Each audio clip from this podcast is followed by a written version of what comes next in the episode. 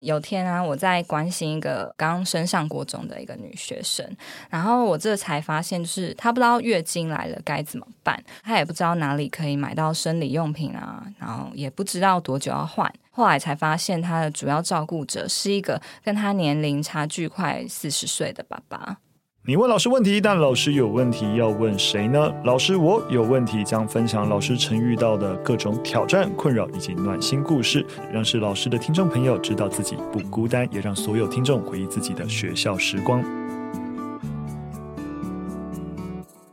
欢迎大家收听《聊聊教育吧》，我是主持人肖雨辰。那我们的节目计划，老师我有问题，来到了第六集了。那每一集啊，我们都收到很多来自老师们的一个留言啊、回馈啊，觉得讲到他们的心里，也让我们觉得蛮感动的。那这个系列，我们就是希望能够透过这些实际案例的故事分享，那延伸讨论一些教学日常会会遇到的一些情境。那当然，这些情境除了是老师会遇到问题之外，我们其实也想要花一点时间来讨论，就是说，包含哎家长怎么样跟老师们互相配合，或是学生如果也能够站在家长的一个角度去同理的话，我们能能够怎样去创造一个更好的一个教学环境？那我们今天邀请到另外一位老师，也当然也是学校老师，让我们欢迎巧玲老师。Hello，大家好，我是巧玲，我是一名国中老师。那目前我担任的工作是专任辅导教师，然后之前也有跟台湾爸一起合作，就是写了西斯的一零一号房间。没错，其实就是因为这个契机啦，才想说一心老师刚生产完哦，要录这个节目，对他来说压力也有点大，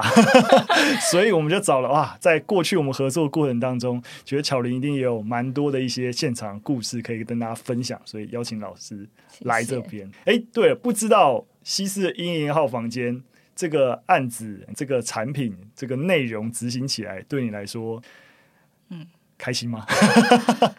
就是。整体来说，我觉得还是蛮开心的，啊。虽然就是有一种，是因为我在这边才这样讲吗？呃、我有一种受受虐儿的感觉。就是我们都很喜欢这个主题，然后但写的时候是蛮痛苦，因为就是每天都要看很多很多的文献。但我觉得，嗯、呃，最后的成果是我们都还蛮开心，就是在平常在学校上课的时候，也可以充分来利用。嗯嗯，没错。其实今天我们刚好要聊的也是跟这个有关嘛，对不对？没错，因为。因为刚好，呃，里面我们也有写到，就是月经这个章节。嗯，对啊，那刚好就是在五月二十八，就是世界月经日嘛。嗯，没错，大概就是大家收听到的五天后。嗯，对，那我们就想，哎，趁这个机会，就刚好来聊聊我现在目前正在做的这件事情，就是在做月经教育的部分。没错，哎，那其实做专辅老师不一定要推广月经教育嘛，对不对？你会特别想要推广月经教育，是有什么样的契机吗？当初就是会想要进行这件事情的原因，就是那时候有接到一个个案，那他那时候刚升上七年级，然后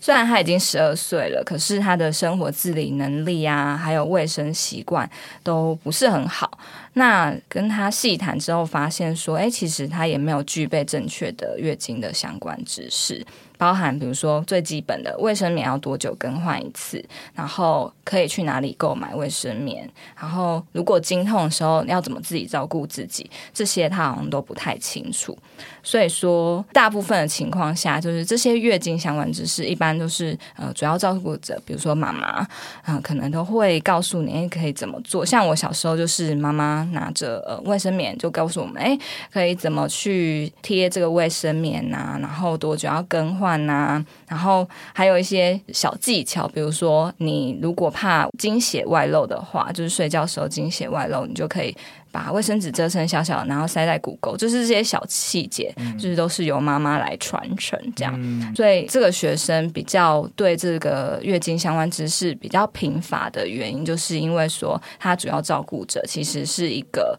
跟他年纪差距非常大，大概将近四五十岁的爸爸，嗯、然后所以是单亲家庭，对单亲家庭，所以说嗯。爸爸应该也不太会注意到这件事情。我想他们那一辈现在回推差距四十岁的话，那一辈对于这些性知识的掌握度，应该就是更低到一个极致。对啊，像老汤你自己，他应该比我再大非常多吧？没错，没错，对，就是、对，没错，就连我这个年纪，其实我们小时候根本不会接受到相关的一个资讯。我要不是因为做西斯的一零号房间、嗯、月经相关的很多的资讯，我也是都不知道的。对，所以那时候才想到说，哎，其实这还蛮重要的。就是我觉得好像不分性别，其实不是只有女生自己应该要知道。所以我那时候就决定在每个学期的巡回法课程中，就排入那个月经教育的课程。哎，不过呃，因为我我知道我们一般学校本来就有辅导课，嗯、那你刚才说的所谓的巡回辅导课是什么意思？嗯、呃，你说的辅导课那比较像是辅导活动课。哦、那我上的是，因为我是专任辅导教师，就是我们会有额外安排的。班级辅导课程，嗯、那因为主要就是我们校园的辅导工作会分成三级，然后在初级预防辅导工作，就是会先进行班级辅导。那其实那时候就是依依照各校状况，可以选择像是固定式两节课，或者是巡回入班，就三十六节课这样子。那因为我们学校就是班级数是比较少的，所以专辅老师就只有我嘛。那如果用固定式的这个方式的话，其实每学期接触的学生数会比巡回式的少很多。嗯，嗯，所以我们学校就是用巡回式来让我可以比较多跟所有的学生。嗯，全部的班级都可以去做一个接触，这样子有点像是巡回演出的概念了。了解。那所以辅导课程就是由我来去评估，哎，我们学校的学生的需求，然后去定定课程的内容，这样子。嗯、对，了解。嗯，所以就是变，就是说不会像，实际上最大的差别就是不会每周固定有一堂课，对，而是不定期然后安排，对，然后了解。那如果那周没有上你的课，本来会是什么课？嗯，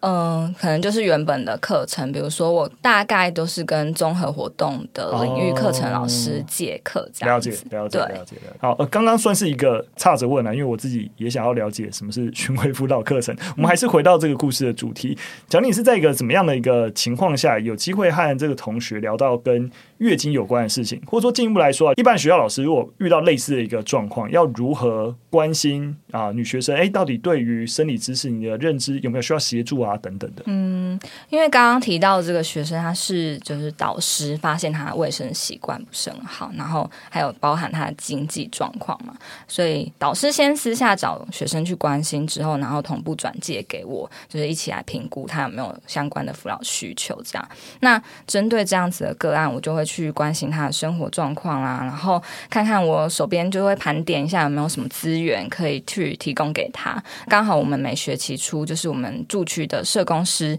他都会提供一个食物银行的申请资讯。那食物银行就是是实体物品，就不是吃的而已。嗯、对，那时候我就想到说，哎，那这个。学生的家里，他不知道有没有能力去负担生理用品的费用，嗯、所以才会跟他聊到就是月经相关的事情。那我记得最后就是帮他申请卫生棉啊、生理裤啊，还有内衣，嗯、因为我想说爸爸年纪就是比较大，应该不会去注意到这些事情。嗯。讲年纪大，我就想说，你刚才竟然把我跟他爸放在一个同样年龄层，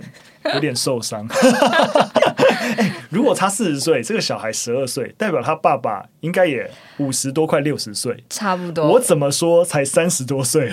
失礼，抱歉。好了，开玩笑，开玩笑。然后你继续。好，那因为你刚刚有问到说，就是我平常可以怎么去关心到女学生对生理知识这件事情？嗯、那其实我。也不会分性别，那我就是在课堂上就会很自然就分享我自己的事情，嗯、比如说，哎，我月经来长痘痘啊，或是老师今天经痛不是很舒服，嗯、然后很累啊，或是哎心情不是很好，会很低落这样，然后这时候同学就会可能就会关心我啊，或是好奇说，那老师这样子的状况是可以怎么处理这样？嗯、那其实我觉得在。各种场合，像我们办公室非常多女同事，基本上男同事只有两位。我觉得生理的男老师，他们其实也可以分享这件事情，讲得很自然。像是我们办公室的体育老师，他就会在课堂上跟班上同学提到说：“诶，如果你们学生有遇到生理期就是不方便或不舒服的地方，都可以跟老师说，然后不要硬顶这样子。”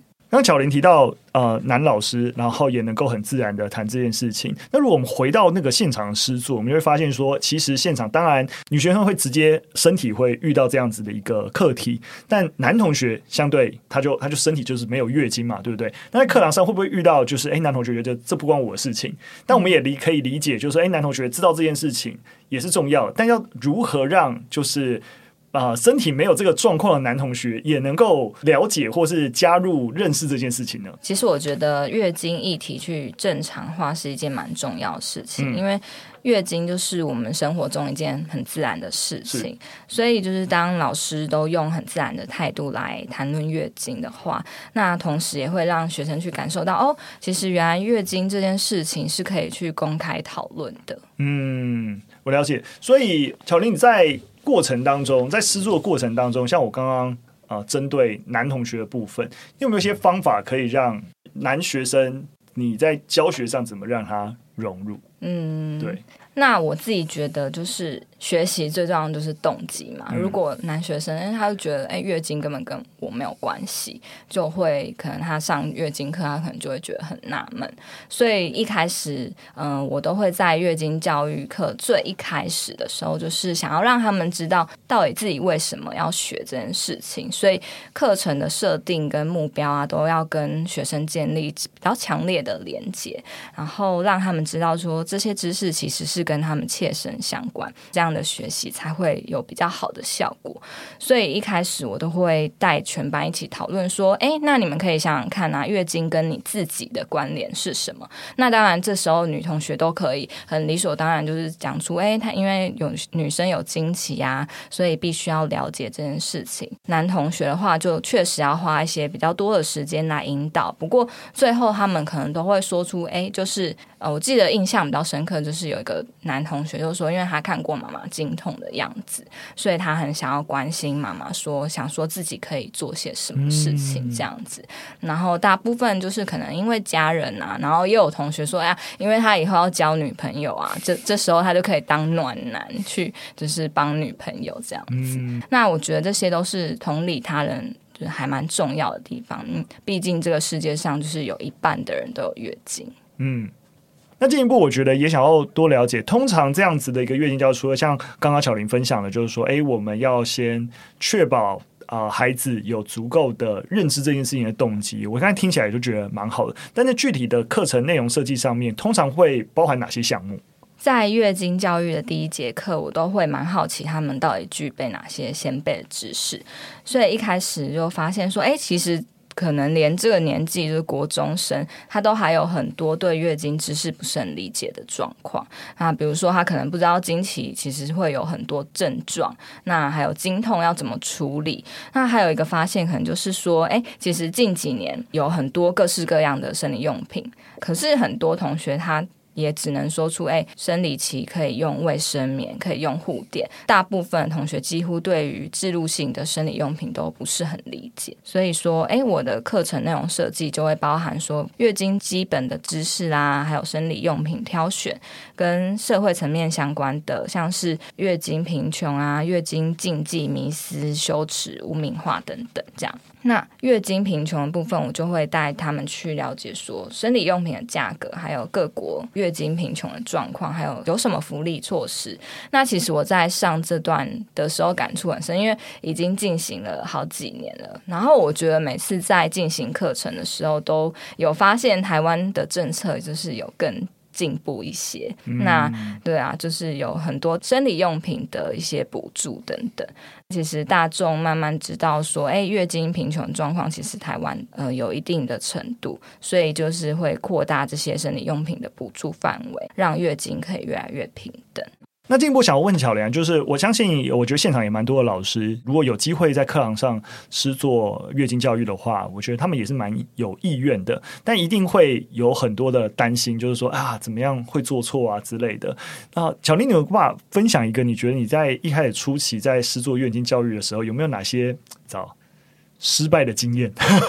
会觉得嗯哇，如果可以更好，那可以怎么做之类。我记得那时候在一开始，我们还有就是刚好接到一个跟爱女孩合作的计划，然后那时候就是可以呃借由就是手作缝制部位生棉，然后可以看可不可以让他们哎去更对月经贫穷有更深的认识，这样那。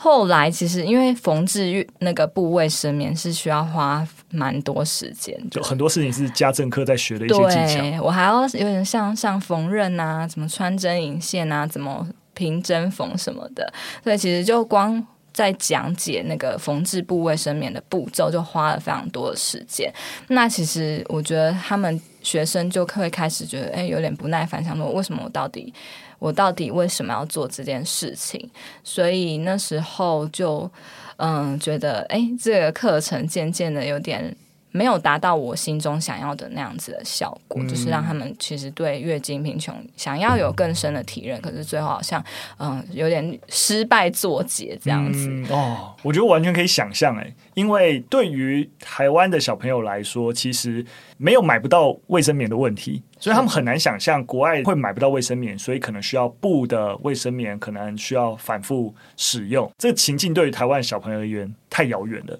对，他们很难想象说，哎，其他国家可能呃没有卫生棉可以使用啊，可能要使用一些旧布啊，或者是嗯、呃，就是。什么棉花之类的，嗯，对对。但我我完全可以理解你的企图，我觉得这也是多数的老师其实在改变教学模式的时候，希望能够更做到。也就是说，不要一直就是我们告诉你说啊，有月经贫穷啊，在谁很可怜，如何如何，都是一些知识面的一个传输。我们希望更多时候孩子能够真的参与这个议题，然后能够参与到本身对于这个议题的建构。对，那至于这个部分，你那你后来是怎么改变？就如果我们还是希望孩子能够参与。但我们又如果本来的设计不好，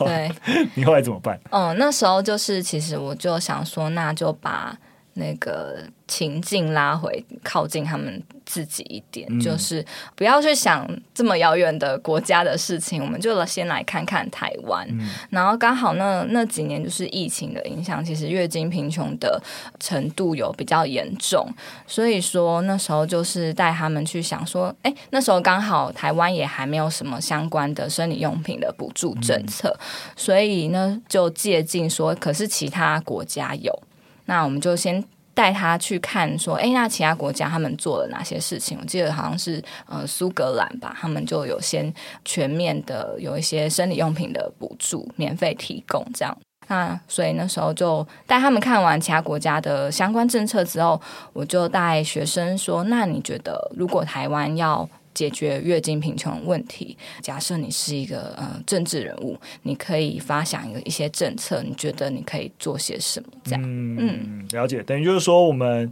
把情境拉回台湾，然后让同学的一些讨论的一些题目跟发想一些解决方案，是更能够跟自己的社会情境更加契合的。对，了解，我觉得蛮好的。那我进一步想，因为我们相信这整件事情并不是只有学校教育需要，那更多时候像刚才讲的，我想我们多数人的成长背景都是家长的教导，尤其是突然就刚开始出经出来的时候，如果刚好学校那时候没有月经课程，其实很多时候还是要靠家长。那你觉得会不会，例如说建议或是鼓励家长在整个月经教育的道路上面可以做哪些事情？嗯。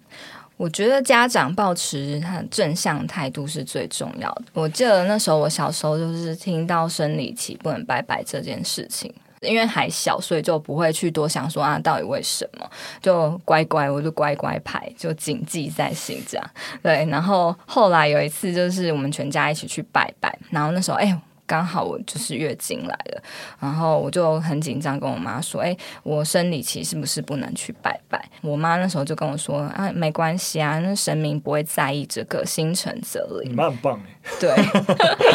对，所以那时候其实我就有一种哎恍然大悟的感觉，说这好像也没什么这样。后来我记得有一次是，就是我把嗯护垫拿在手上这样，然后不小心弄掉，然后那时候刚好有其他亲戚在旁边就看到，然后就会念我说：“哎，unable 喝垮这样。”所以当下其实是觉得蛮委屈的，可是。因为我就是乖乖牌，再次强调，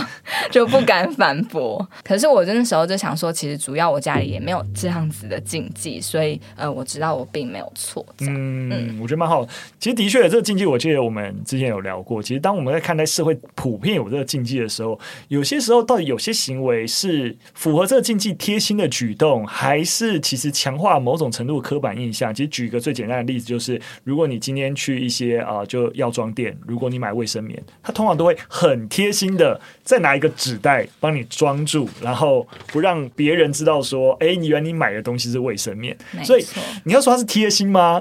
也是在一个社会有这个经济底下，但你说他某种程度强固了一个就是这件事情的某种程度的负面印象，也是。所以这个很多时候的确啊，这个结构的一个破除，就是要有更多像。巧玲一样的家庭，就是大家都觉得这件事情理所当然，就像你的感受，因为你家里觉得理所当然，所以你的价值观并不会因为这个社会氛围觉得这件事情不 OK，你就很轻易的屈服，因为你知道你家里给了你一套。这个价值，这个价值是这个东西是很正常的，对，所以我觉得就跟刚刚巧玲说的一样，如果我们每个人家里看待这件事情的态度都是正向的，你不会觉得这是脏的，这是要避开的，那孩子看待这件事情也会比较 open，对，那我们整体的社会要去推动正向的态度来看待月经教育，才会成为可能。没错，所以我想要鼓励，就是家长多多去了解月经的议题，然后把月经的议题呢，去融入在生活当中。比如说，像台湾就有长期推动月经平权的小红帽协会，那他去年就有在松烟举办月经议题的展览，这就是一个很棒的契机，就是家长可以带着孩子去学习、认识、了解月经。那顺便广告一下，就是我们台湾吧也有一支很有趣的影片，叫《人类世界月经的八大秘密》，然后这个我在课堂上也有播放。感谢感谢。当然，另外我们呃，大家也知道，因为这几年我们真的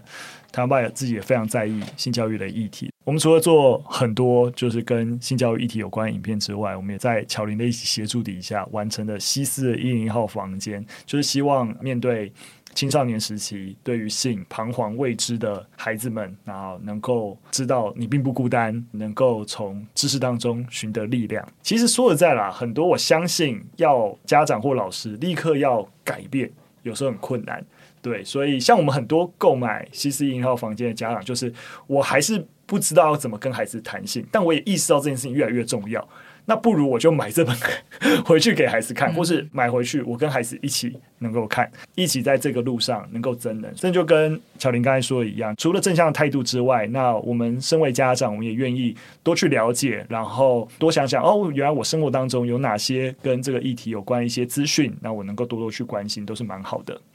好的，那非常感谢巧玲今天来跟我们分享你在学校是做月经教育的相关的一些故事。那当然也是欢迎大家哈，就支持台湾吧在性教育的影像啊，或是教材啊等等，那我们都会在留言区提供给大家。那如果你对今天的主题有什么样的共鸣，也都可以留言分享你的故事，或是寄信到我们的一个官方的一个投稿信箱来做分享。今天的节目就到这边，谢谢大家家。好的，那我们今天的节目就到这边，下次再见，拜拜，拜拜。